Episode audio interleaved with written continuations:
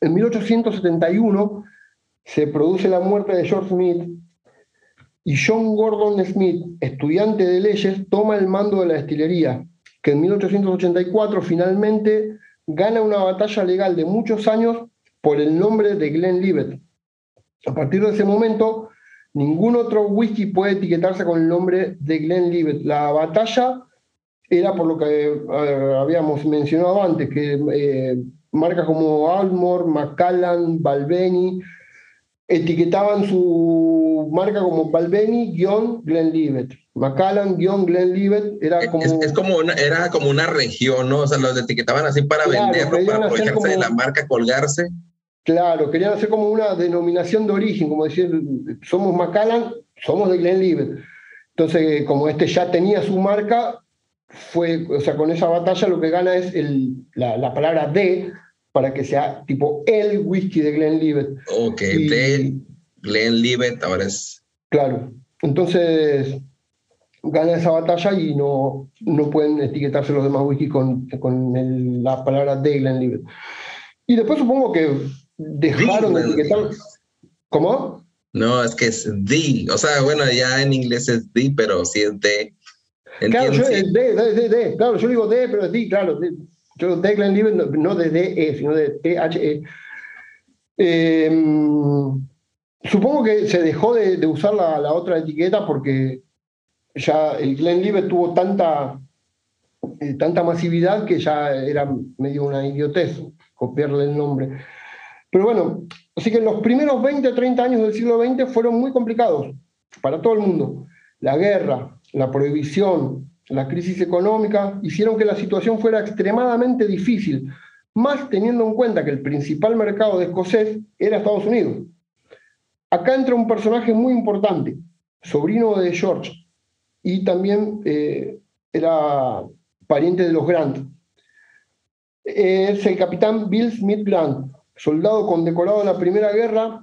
El capitán tuvo la difícil tarea de tomar las riendas de la destilería en 1921 y pelear con los problemas antes mencionados. Fueron años muy difíciles en los que el capitán tuvo que esperar más de 13 años para que la destilería le empiece a ir bien, gracias a, su visión y a su compromiso de trabajo, que sin eso tal vez en esos años la destilería hubiese desaparecido. Y hoy no estaríamos acá hablando de esto. O quizás sí, claro. pero, sin, pero sin las botellas en la mesa. Eh, luego de la derogación de la ley seca, los americanos estaban ansiosos por probar maltas finas, ya que durante la prohibición habían tomado whiskies de muy baja calidad. Entonces, gracias a la perseverancia del capitán Bill, estaban en el lugar perfecto en el momento indicado para ser los primeros en satisfacer las ansias de, buen whisky del pueblo estadounidense. Uno de, los primeros en ayudar a que esto pase fue la empresa de trenes Pullman Train Company, que servían miniaturas del Glenlivet en, la, en los viajes. También algunas empresas de aviación. Eh, y de esta manera... Esto acá en Estados Unidos, ¿verdad? Sí, en Estados Unidos. Esto fue la, cuando ellos copan el mercado estadounidense. Eh, y ahí también... hasta las daban así como cuando vas de viaje, tenga su whisky y tenga su panecito. Una locura. Hoy, hoy no te dan, en el micro te dan un alfajor barato y un jugo diluido y ahí te dan botellita de Glenlivet. Así, imagínate, te subís al tren y te dan este 15 años, así yo me muero. Y aparte me imagino, yo cuando escuchaba eso, cuando leía eso, me imaginaba tipo Casablanca, ¿viste? El tipo con el sombrero y, los sobre así, como en la película de Volver al Futuro, cuando se están subiendo, que se va a ir el, esta Clara, que es la novia de, de Dr. Brown, del Doc y que así como con unos sombreros, con los sacos, con los bastoncitos, y que te llegaba tu Glenlivet ahí. Sí, yo en realidad esa imagen es de día, yo me lo imaginaba más de noche, con neblina y que te sirvan el whiskycito en una época que no había celular, que o te subías al tren y empezabas a viajar y no había nada. Con velas, sí. Sí, era el diario y, y, nada más. Y con el whisky o lo disfrutabas o te ayudaba a dormir. Así que bueno, eh, para 1950 eh, de Glenlivet se convirtió en el whisky más vendido de Estados Unidos, al punto de que el 50% del total de whisky eh, consumido en Estados Unidos era de Glenlivet. Eh, El nuevo siglo encuentra la destilería también en expansión. El Master Distiller Alan Winchester, después de 40 años perfeccionando su oficio, dice que la destilería, perdón, dice la destilería que Winchester es el hombre que va a garantizar que el espíritu de, de Glenlivet eh, siga vivo para siempre.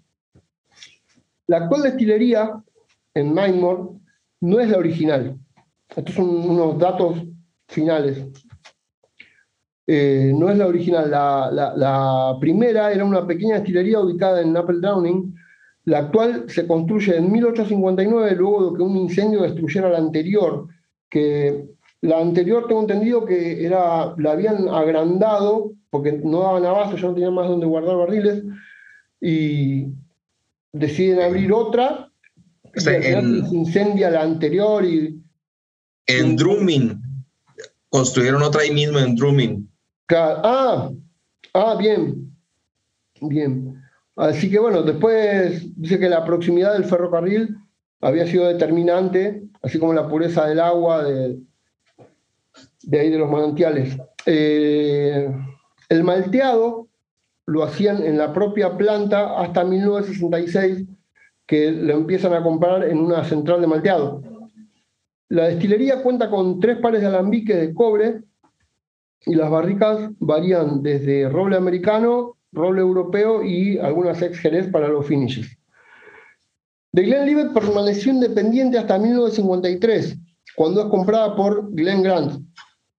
En 1977, año de mi nacimiento, el grupo Seagrams compra Glen Grant y con ella a The Glenlivet. Un dato importante también es que parte de la producción va para Blend, de la marca Pernod Ricard como Chivas y Royal Salud. Así que bueno, este fue un resumen de la historia de George Smith y de Glenn Libet. Una hermosa historia, a mí me encanta. Y como dijeron Víctor Ramos y mi ídolo máximo, el grandísimo Arturo Savage, que la verdad nunca se interponga a una buena historia. Esa es una buena frase para cerrar, que la verdad nunca se... me la voy a tatuar con una copa de whisky abajo. No, perfecto, perfecto. Eh, sí, es un tema interesante y qué bueno que lo trajiste aquí a Crónicas, porque muchas veces o conocemos cierta parte, pero no conocemos eh, todo lo que conllevaba, todo lo que nos platicaste eh, todo lo que intervino para que el single mod o se, como la filocera, como, como el tren, como qué datos lograron propulsar y por qué vemos tanto Glenlivet en, en, los, en los principales aparadores de, de las principales tiendas, ¿no? Y por qué no otros. Fue porque se hizo un trabajo pues gigantesco desde, desde 1800 para poder que ese whisky ahora esté, ¿no? Los que iniciaron primero la lucha porque su single malt, o a él le tocó la suerte que al rey le gustara este maravilloso elixir. Totalmente, porque también podría pasar que no le guste y que diga, manda a, fusilar a estos, ilegales. y hoy no estaríamos hablando de esto. Así que. Y ahorita, ¿qué, single malt estás tomando? Me imagino que un Glenlivet, ¿no? Me como que vi una de Glenlivet ahí en este momento estoy tomando el Founders. Oye, yo sé que ese Founders, eh, lo, la historia que se cuenta de ese Founders es porque quieren, quisieron revivir el whisky que se hacía en aquel momento. Claro, la palabra Founders es como un homenaje a los fundadores. Eh, no sé cómo, pero dicen que que buscaron por, documentos y por cosas, eh, por archivos y cosas que habían, que habían quedado, eh, eh, se basaron en eso para imaginarse el perfil del Glenlivet de esa época y ahí sacan esta edición que Alan Winchester la, hace homenajeando a George Smith y, al original, o sea, tratando de acercarse a lo que él cree que fue el original, basado en, eso que, en esa información que encontró. Es un wiki riquísimo, a mí me encanta. Eh, en comparación con el 12, es como más cítrico, eh, tiene como una... Ahora me voy a hacer un poquito el 12.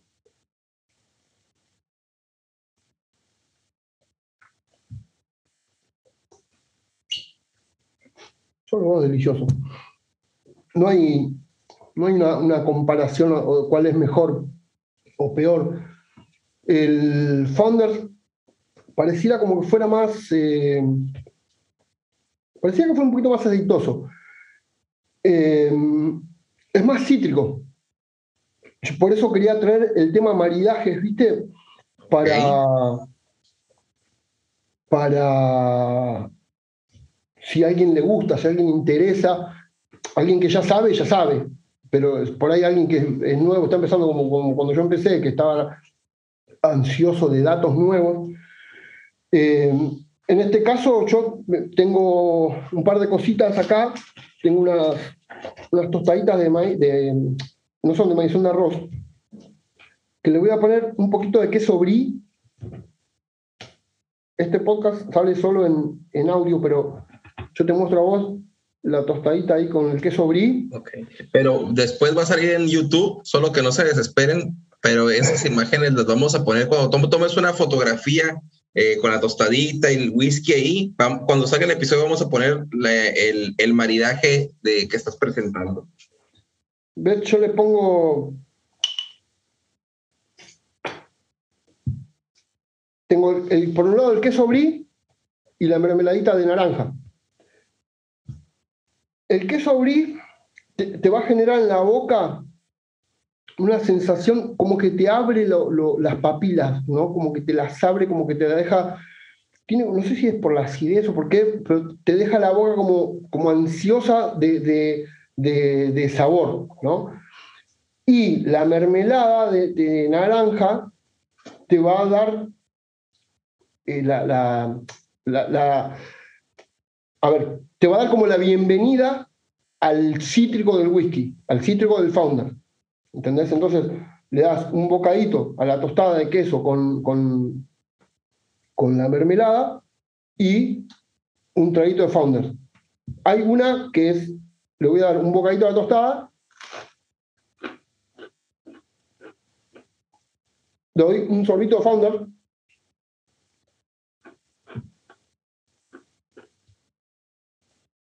se me está haciendo agua la boca, sinceramente. es delicioso, es delicioso, te amo. O sea, esa acidez me imagino que lo complementa el, queso, las acidez y el dulzor de la, de del cítrico. Sí. Hace que. Y después te deja, te deja como un sabor final. Queremos. Entre el brie y el, y el entre el y el Founders te deja como un, sabor final, un, amarguito, tipo un amargorcito, y ahí le tiras el trago final y lo complementa todo. Ese, ese me encantó. Hubo uno que probé también, que era el quesito brie. Ponele, tenés la tostadita así, como te mostré recién, la, el queso, eran dos cuadraditos de quesito brie y dos, dos fetitas chiquititas, tamaño camaroncito, de pera asada. Pera asada. Pera asada. Con queso brie y la también la galletita. Claro, la galletita, el quesito brie, la perita asada, ese con el 12. Ese va con el 12, pero van no maridados, van hermanados. El 12 también, para hacer un poquito más porque me medio corto. Acá tengo un platito con piña. Acá tengo un platito con piña. Entonces,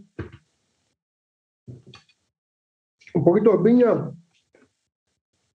y un sorbito de Glenlivet 12.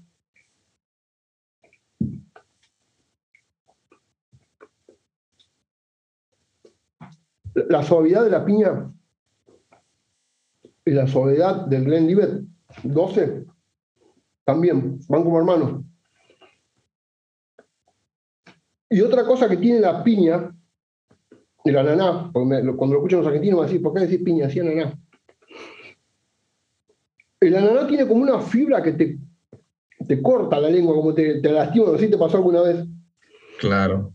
Entonces eso hace que el whisky le da como un picor extra al whisky. Hay que tener cuidado con, con la piña. Pues si de... Acá se dice que te escalda la lengua. ¿Te qué? Escalda. Eh, no sé si cuando tú, aquí hay unos, en México hay unos, eh, unos chicharrones, se llaman sabritones, que son chicharrón, así las papas fritas, pero son chicharrones con mucho chile, chile en polvo, y comes tanto que al siguiente día traes, te sientes paladar la lengua como si tuvieran dado unos navajazos. Claro, sí, sí, sí. A mí de chico me pasó, yo, yo siempre, siempre digo, yo, nosotros tuvimos una infancia difícil, acá en casa no había Coca-Cola de chiquitos, no había, no había gaseosas, había jugo para diluir, eh, las frutas muy de vez en cuando, helado nunca. Y una vez trajeron una piña, una naná, para una Navidad. No sé si mi mamá estaba durmiendo la siesta, ok, y yo agarré ese ananá y dije, por fin voy a poder comer todo el ananá que quiera. Empecé a comer, comer, comer, comer, comer. En un momento ya iba, no sé, medio ananá, ya me ardía de una manera la lengua. Cuando me fui a mirar al espejo, saqué la lengua así, tenía todo, todo, como muchos cortecitos, como si hubiera comido vidrio. Ay, no, qué mal que la pasé. Entonces, acordándome de eso, siempre el ananá me encanta, pero siempre lo respeto, viste, como poquito. Y lo descubrí un, un día que, que hice esta prueba y después de comer varios pedacitos de ananá, sentía que el whisky como que tenía, ya, como, ya no estabas tomando Glenlivet, entonces ya estabas tomando un rye, por cómo te picaba la boca. Oye, ¿sabes que el, el embajador, eh, no recuerdo el apellido, pero sí recuerdo que ese es Jorge, eh, y es el embajador de Glenlivet. Eh, para maridaje, también se metió mucho el tema de maridaje con Glenlivet, y él decía que la piña con sal arriba con Glenlivet era el maridaje perfecto. La probé, pero yo, em, yo tengo un problema con esas cosas, que a mí no me gusta lo agridulce, ¿viste? No, Tengo un problema. Entonces yo probé el de, el de piña con sal. No le encontré la vuelta. A mí no me gustó, pero lo vamos a nombrar, porque si hay gente que sí le gusta, dice que la tirarle sal, pero poquitito, es apenitas, una nada. Sí. A, la, unos cristalitos de, sal. Claro, unos granitos de sal, que eso le generaba algo que no me acuerdo que era que dijo, le generaba. Entonces te metías eso, lo bañabas en el Glenlivet y después un traguito final. Pero yo lo intenté y no, a mí no, no me gustó. No, no, no, no, puedo entender la sal en una fruta, no, no, hay chance. Y después eh, la otra es el. ¿Cómo, le dice usted al, al, prosciutto? ¿Vos cómo le dices al prosciutto? ¿Prosciutto o jamón? No, es, es jamón, realmente. Bien, porque escuché que Iván le decía prosciutto y por ahí allá en Centroamérica dicen prosciutto. Yo no sé si está un tipo de jamón, lo que sí he escuchado, por ejemplo, es tocinos que le dicen panceta en algunos lugares. Claro, acá, acá el tocino es panceta o bacon. O sea, McDonald's. Sí, bacon es en inglés, ¿no? Claro, McDonald's nos, metió que la panceta es bacon y ahora todos los pibitos dicen bacon. No saben lo que es panceta, ¿no? Y. Entonces, eh, una, una, también, uno de los maridajes que justamente con el 15, me voy a servir un poquito de 15. El Glenlivet 15 es mi próximo whisky porque me compré la miniatura y no sabía que me iba a gustar tanto. Qué whisky delicioso el Glenlivet 15. Oye, qué, qué hermosa copa tienes ahí para servirte los whiskies. ¿eh? Me gusta mucho es como, wow, es como una Glenlivet gigante. Como una gigante. Sí, como una Glencairn, pero oye, con, con tallo y todo, parece una copa. Eh, vamos a ponerla también en, en las fotos. ¿Cómo, eh, con, ¿Cómo se llama este tipo de copa, sabes? Esta se llama Copa Tornado. Copa eh, Tornado. perdón, Huracán. Copa, sí, por lo general el nombre en inglés es Hurricane, le dicen. Ves que es muy parecida a la tuya, pero, eh, ¿por qué? Genera en, la chimenea esta, genera lo, que genera la Glencairn, que es tirarte, o sea, en la panza general, generar el, ¿cómo se llama? Generar la, la fuerza y que después por la chimenea te lo tire todo directo a la nariz. Claro. Esta copa a mí me fascina. es una copa de cerveza. Es una copa de cerveza negra. Ok. Y yo cuando, porque no, las Glencairn acá son carísimas y no las consigo. La, la única Glencairn que tengo eh, es esta. No, pero hace la misma función. Exactamente, ¿ves? Son, son iguales, solo que eh, esta chiquitita. Porque ¿qué pasa? Esta es una copa de degustación. Te, te salva, pero te perdés un montón de cosas porque es muy chiquito. ¿Entendés? Yo, yo que encima soy medio narigón, cuando meto la nariz acá, ocupé todo el lugar y ya el, el, el, aroma no tiene dónde ir porque se queda encerrado abajo, no, puede salir. En cambio, con esta, sale todo. Esta, esta la descubrí un día sin, querer, porque dije, le vi la forma y dije, tenía que probar un Glenfarclas, me acuerdo. Y, Fuiste al bar donde vas a tomar cerveza y le dijiste, véndeme la copa, por favor. No, esta la compré porque me encantaba la copa. Me esta copa siempre me gustó. Y un día me la compré, pero para hacer tragos. Es una copa de cerveza, yo me la compré para hacer tragos. Y porque el, el trago lindo, colorido y con todos los chichitos, en una copa, o sea, en un vaso recto, es un trago cuadrado. En cambio acá, el trago te queda lleno de colores y con la armonía de la copa la, lo hace perfecto a la vista. Entonces, cuando la compré y le metí whisky, me di cuenta que, cumplía, pero 100% su función. Uno que sabe, que sepa más, por ahí me decir, no, pero ahí estás perdiendo aromas porque es, muy grande. No sé, cuando me compre una Glencairn más grande y haga la, la comparación de, entre copas, ahí te diré. Oye, me decías del Glenlivet 15. ¿Ese que tiene de especial ese Glenlivet 15? Este Glenlivet 15 es, eh, está hecho en barricas europeas nuevas y ex, y ex coñac. Eh, lo que le da eh, un, la nota de Jerez está recontra presente. La nota de Jerez Ese yo también tuve oportunidad de comprarlo, compré una muestra, de hecho compré una pequeña carterita donde venía el, el, el Capitán, que es el 14 años, que, que no recuerdo qué terminación, creo que también era ex coñac, y el, el 15 nunca supe qué terminación era de, de Glenlivet, pero también venía ahí, recuerdo, y también muy bueno pero no, eso hace más de un año y medio que no compro Glenlivet 15 eh, y no tengo la, la memoria a qué me sabe, pero Glenlivet es una que me ha atrapado. A mí se me hace un poco alcohólico en, en boca ya, pero la nariz es fabulosa. Se me hace cero, cero alcohol y te da una frescura eh, importante. Mm. Es delicioso. No, no, no es alcohólico. Yo estoy acostumbrado a, tomar whisky barato, ¿viste? Yo siempre, siempre digo que recomiendo eh, para, que la gente se acerque. No te voy a recomendar un Glenlivet 15, porque donde vean el precio me van a decir, no, yo no, estoy para eso, no voy a gastar esa plata, prefiero comprarme una zapatilla. Eh, entonces yo siempre digo, si querés entrar al whisky gastando poco, entra por los whisky baratitos, que son o sea, mientras lleguen, lleguen legalmente a hacer whisky, van a ser ricos, te van a entregar lindas cosas. Y sobre todo si los, se los acompañas con algún bitter o para hacerte algún traguito, eh, te van a ayudar a entrar al mundo del whisky. Entonces, así que bueno, este whisky tiene la, muy presente la nota de Jerez por, por la barrica. ¿Qué pasa? Eh, cuando me puse a investigarlo, había una nota que decía madera húmeda, ¿viste? Que yo nunca la había sentido a la, nota madera húmeda. Y cuando lo abrí al whisky, lo serví en la copa, hice así, y lo primero que me vino fue la madera húmeda. Me, acordé de, de, qué sé cuando abrís un, placar, que hace mucho que, que, no lo abrís, y te sale ese, olor a madera húmeda que si vas a un placar es feo.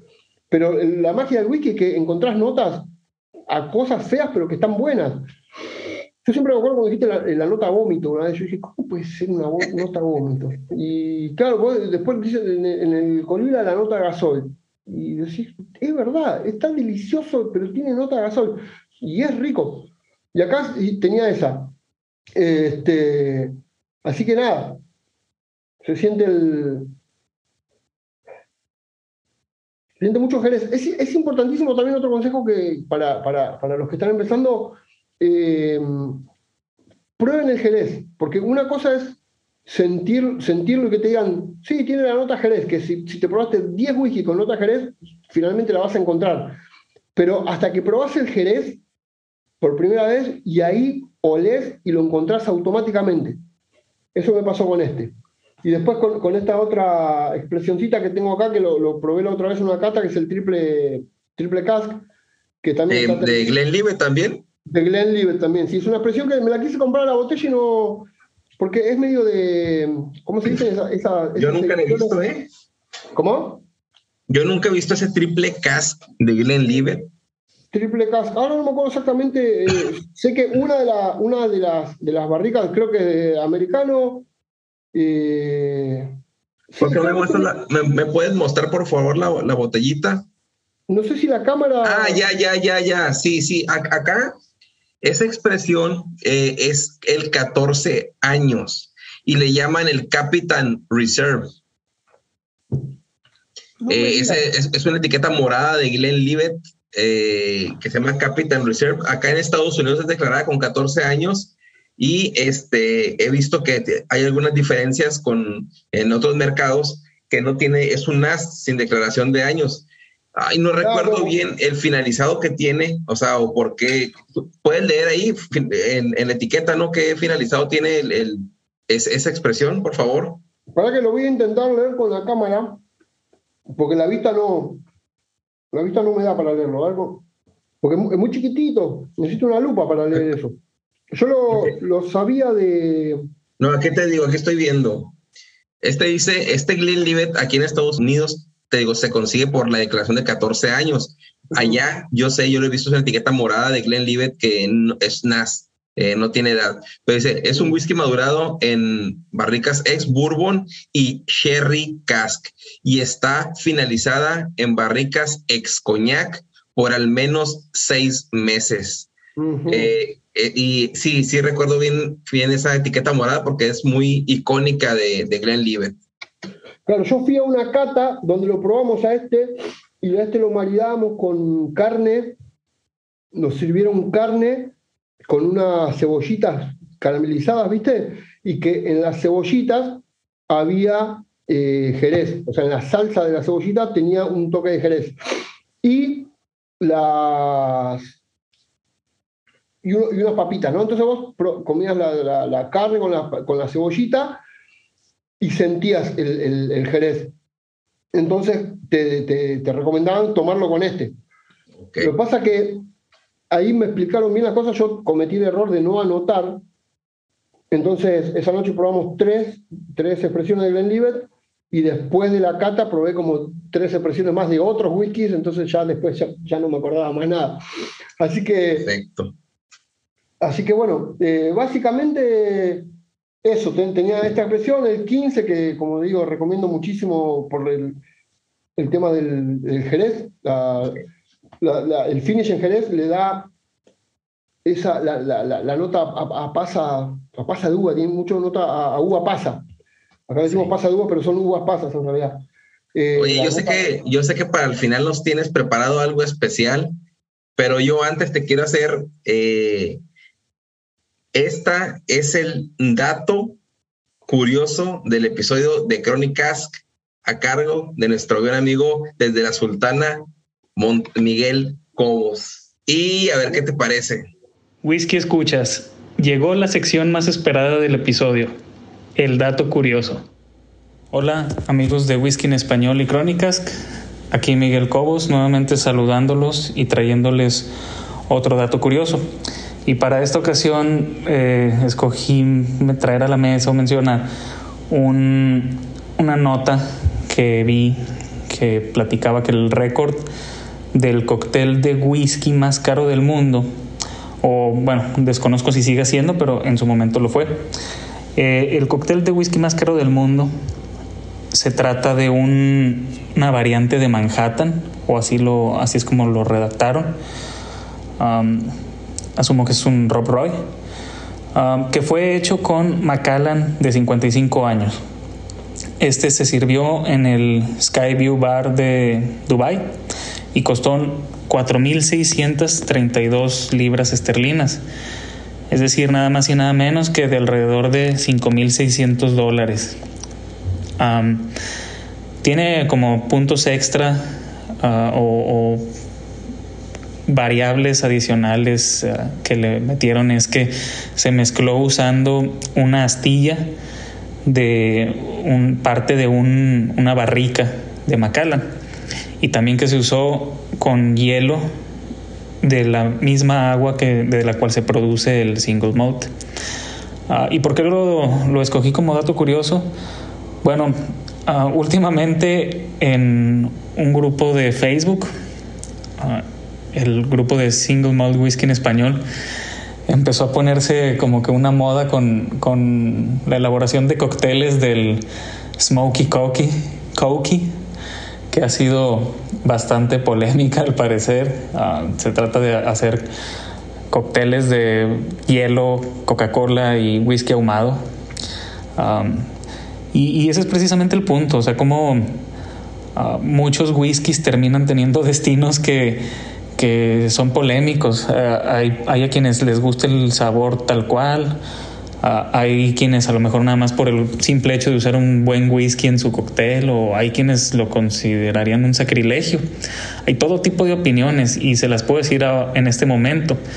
Pero aquí es donde yo quiero que um, Nahum y Roberto nos platiquen cuáles son sus comentarios o sus opiniones acerca de lo polémico que es usar buen whisky para preparación de cócteles. Es un desperdicio, se vale hacerlo de vez en cuando, no hace daño. Ah, ¿Por qué no? Es una experiencia que nos va a quitar. ¿Qué opinan ustedes? Bueno, este fue el dato curioso de nuestro investigador Miguel Cobos, que le damos la gracias por también eh, otro magnífico, magnífico dato. Ahora, ¿qué opinan los whisky escuchas y qué opinas tú? Nos dejó ahí una, una pregunta al aire. Tú, Roberto, que que te gusta la coctelería. Eh, ¿Tú qué opinas sobre eh, cócteles elevados? Eh, a ver, dime. Levanta tu copa primero. Levanta tu copa que, que captura este momento antes de que se me agüe el trago. Ahí está. no, no, el, el, datazo que tiró Miguel, como siempre, hace un trabajo exhaustivo de investigación. Siempre que puedo lo felicito. Eh, no, el, precio que pagaron en Dubái por ese cóctel es. No, no, tengo palabras para describirlo, la impotencia que me da que se gaste tanta plata, que se despilfarre tanta plata, habiendo tanta gente que no tiene para comer. Era un Macallan, 52 años. Hace poco salió una nota, en, de hecho, en la tierra de, de Miguel, ahí en Monterrey, donde en un bar a un chico le dieron, no quiero distorsionar la pregunta ni mucho menos, pero es otra, otro, otro, otra historia similar. Pero esto fue como una, que el mesero le dijo a la persona, quiero un whisky, eh, un shot, y era un Dalmor 50 años, si mal no me equivoco, y costaba 30 mil pesos mexicanos, como 15 mil dólares.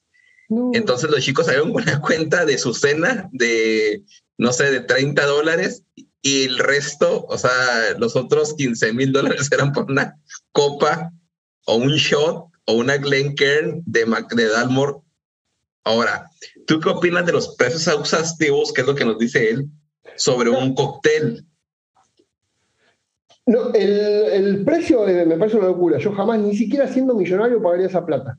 Eh, ni siquiera siendo millonario, prefiero regalarla al que no tenga. Pero después lo que dice él, lo que dice Miguel respecto a whisky caros en un cóctel, yo al principio, cuando recién empecé a, hacer cócteles, a tomar whisky, eh, también me parecía una locura. Yo entonces agarraba y, decía, bueno, voy a hacer un old fashion. ¿Con, qué lo hago? Y con el peor whisky argentino que consiga, el de 500 pesos, y quedaba rico, ¿entendés? Y quedaba riquísimo. Yo pero mira si voy a gastarme un Jack Daniels, o sea, si yo tengo mi Jack Daniels, lo quiero tomar puro, sentirlo puro hasta la última gota. Después los tragos con, single malt, lo mismo, yo decía, no, lo quiero, quiero probar el single malt puro, no voy a gastar con lo caro que sale una medida de single malt, gastarlo en un cóctel. Entonces preferí usar whisky baratos. Hasta que me probé el primer whisky el primer trago, el primer cóctel con whisky bueno. Y te cambia todo el cóctel. Es, depende vos el amor que tengas por, por lo que estás tomando, por el cóctel que tengas, vos lo vas a querer lo más rico posible, lo más perfecto posible. Entonces, yo en un principio pensaba que no, ¿cómo va a gastar un whisky caro en un cóctel? No sé si me haría un cóctel con, con, el Lagavulin que tengo ahí, que no, no, lo quiero tomar ni puro. Con lo que me salió, ni puro lo quiero tomar. Entonces, eh, ahora, una vez cada tanto, me hago un cóctelcito como este que me acabo de preparar, metiéndome en terreno que no me corresponde.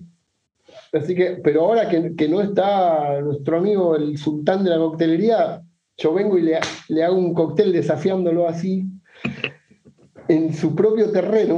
Un día que no está, le hago un cóctel.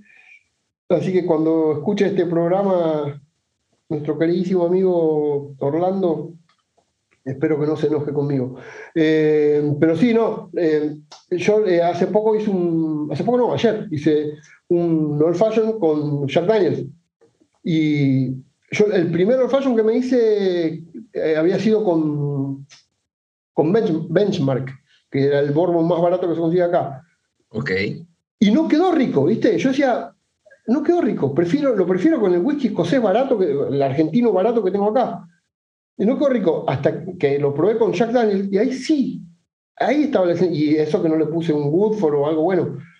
Eh, así que estoy de acuerdo en, en usar un whisky bueno para un cóctel, pero no un whisky de 50 mil dólares.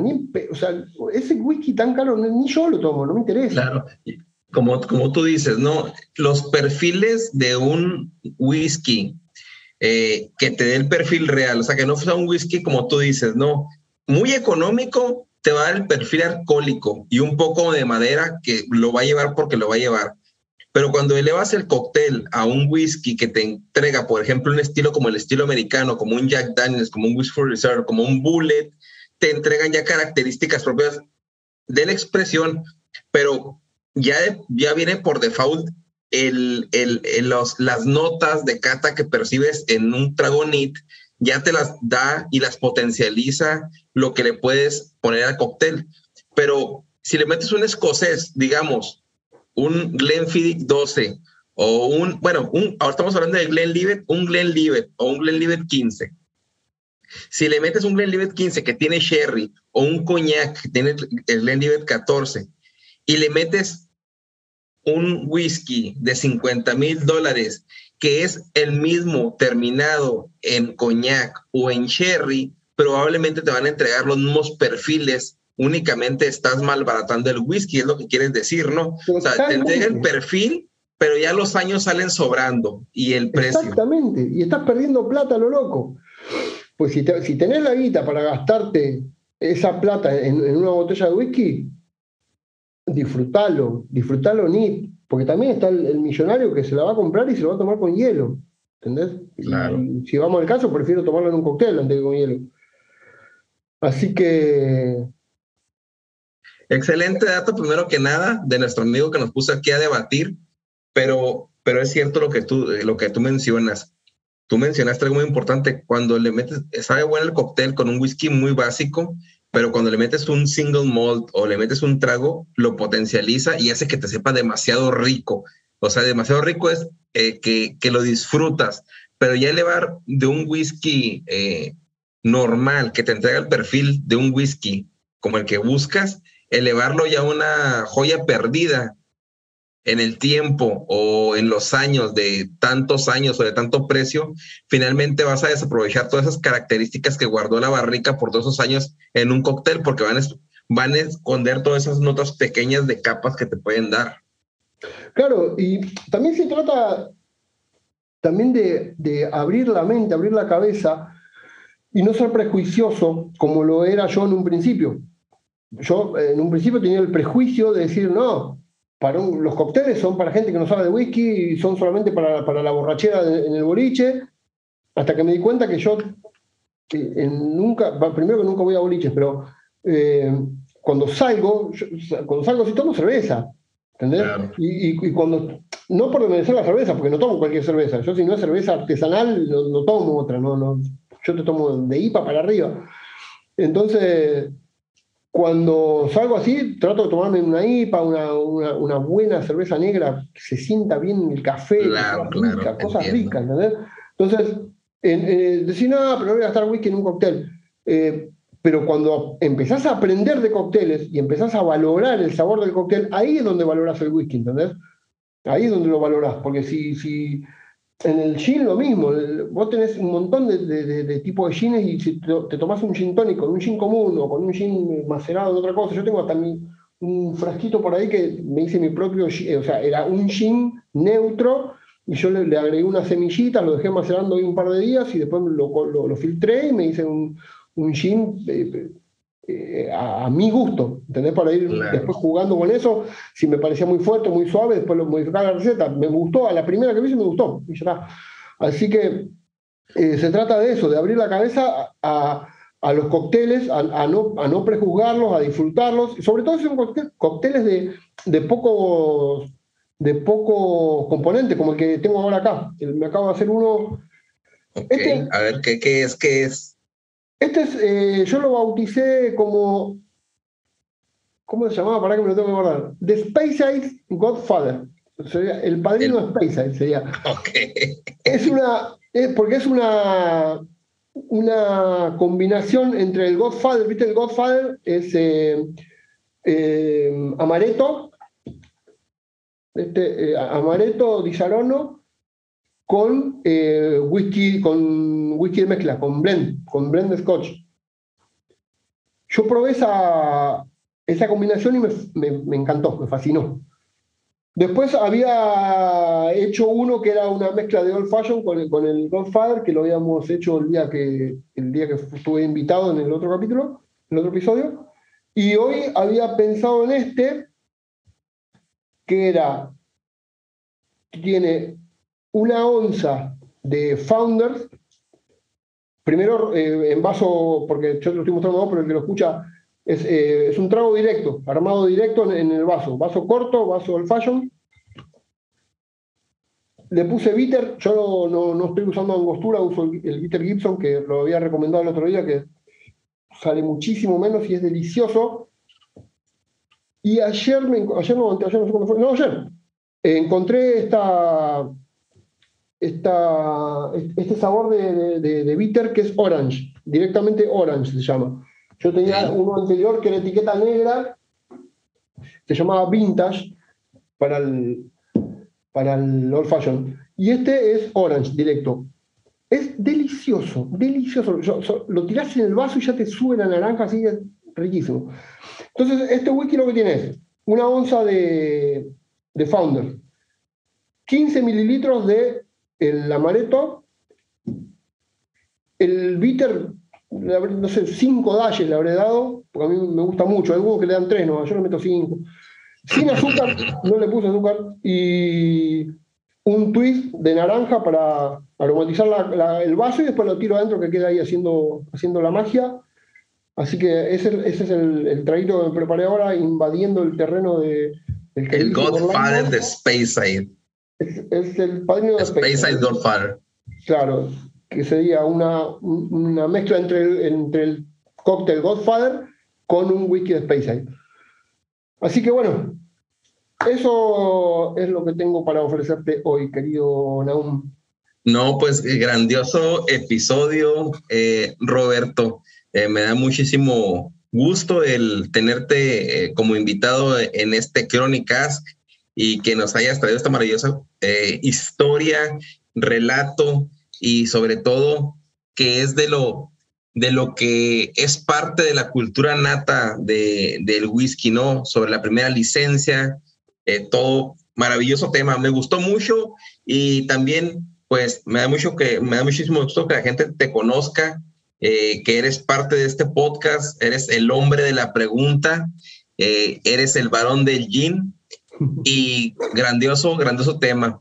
Eh, yo eh, únicamente te quiero decir que te espero de nuevo y estoy seguro de que los eh, whisky escuchas y seguidores del podcast también les gustó muchísimo el episodio. ¿Y por qué no nos, dices tus, tus redes eh, y nos das un mensaje aquí a la comunidad de whisky en español? Bueno, eh, yo estoy en Instagram solamente. Eh, en Instagram me encuentran como Ledesma Roberto Tornado Rider.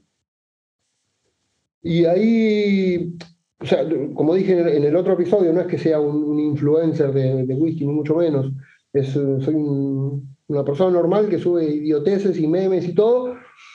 Y te voy subiendo todos los días algo de.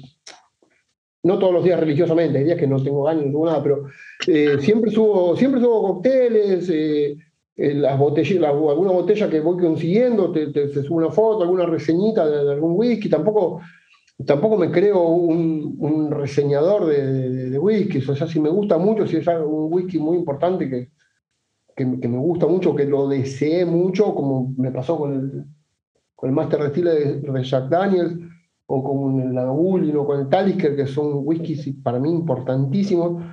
Ahí sí tiré una, una reseñita más o menos, pero sobre todo lo que yo hago ahí en el, en el, en el, en el Insta es eh, alentar a la gente común y que no tiene un bolsillo tan amplio a, a, que no le tenga miedo al whisky, que no le tenga miedo al whisky, que no le tenga miedo a que, que sacar el prejuicio de que es solo para ricos, eh, sacar el prejuicio de que es para viejos. Ah, mirá, déjame ver a mí, jovencito, tengo 40 años, pero parezco de 20. Y es para chicos jóvenes como yo y, pobres como yo. Eh, es cuestión de, como cuando dicen, si, si tenés ganas, yo, yo siempre soy la frase de no tengo tiempo, no tengo tiempo, no tengo tiempo, y todos me dicen, si tenés ganas, el tiempo te lo haces. Entonces acá con la plata pasa lo mismo, porque si vos me escuchás hablar a mí, es, no tengo plata, no tengo plata, no tengo plata, pero donde hay un wiki, la plata aparece. Totalmente. Es un whisky raro que lo puedo pagar y ahí lo pago. No tengo zapatillas, pero el whisky está. Y los pantalones agujereados. Así que eso, yo lo que hago es eso, alentar y recomendar. Recomendar, eh, si tenés el, amareto este, que la botella grande sale 5 mil pesos, yo te recomiendo un tres plumas amareto, mira, este lo, es amareto tres plumas, lo pagué creo que 500 pesos. Y este amareto sale 4000. Entonces, ¿es lo mismo? No, no es lo mismo. Pero te, va a dar más o menos la sensación. ¿Vos qué, buscas acá? Almendra, listo, acá tenés almendra. Ok.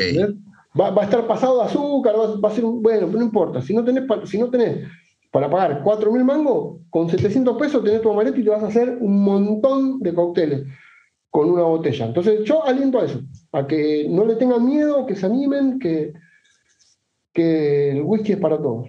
Y nada, eso. No, pues muchísimas gracias, eh, Varón. Eh, yo quiero despedirme, ya eh, gracias a las personas que nos estuvieron escuchando, quiero despedir con la frase que quiero acuñar para este podcast, eh, bueno, este canal dentro de Whisky en Español, que es Crónicas, una frase que quiero acuñar para los episodios y para despedirme es que demasiado de algo siempre es malo, pero demasiado de un buen whisky nunca es suficiente. Y esta cita es de Mark Twain. Esperen la próxima Crónicas. ¿Quién será? ¿Qué pregunta y datos nos traen Miguel y Roberto? Pues no te lo pierdas. En Crónicas, recuerda que tú eres el primer invitado si quieres participar, manda eh, mensaje a la cuenta de Instagram de Whisky en Español, Facebook o un correo a whisky en español arroba gmail.com, es whisky en español cero arroba gmail.com. Eh, y pues nada, nos vemos el próximo episodio donde en Crónicas tú eres el protagonista. Nos vemos y gracias a todos por escuchar el episodio. Gracias Roberto, nos vemos. Gracias a vos.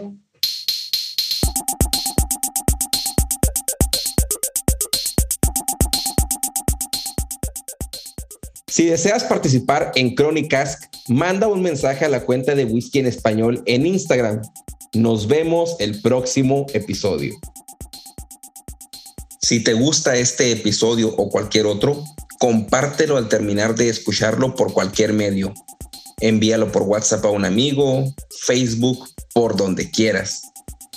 Si nos escuchas en Apple Podcast o tu plataforma te permite calificar este podcast o episodio, te pedimos nos des cinco estrellas y nos dejes algún comentario. Recuerda que si compartes, comentas y calificas, nos ayudas a que este podcast sea descubierto por más personas apasionadas al whisky como tú y yo.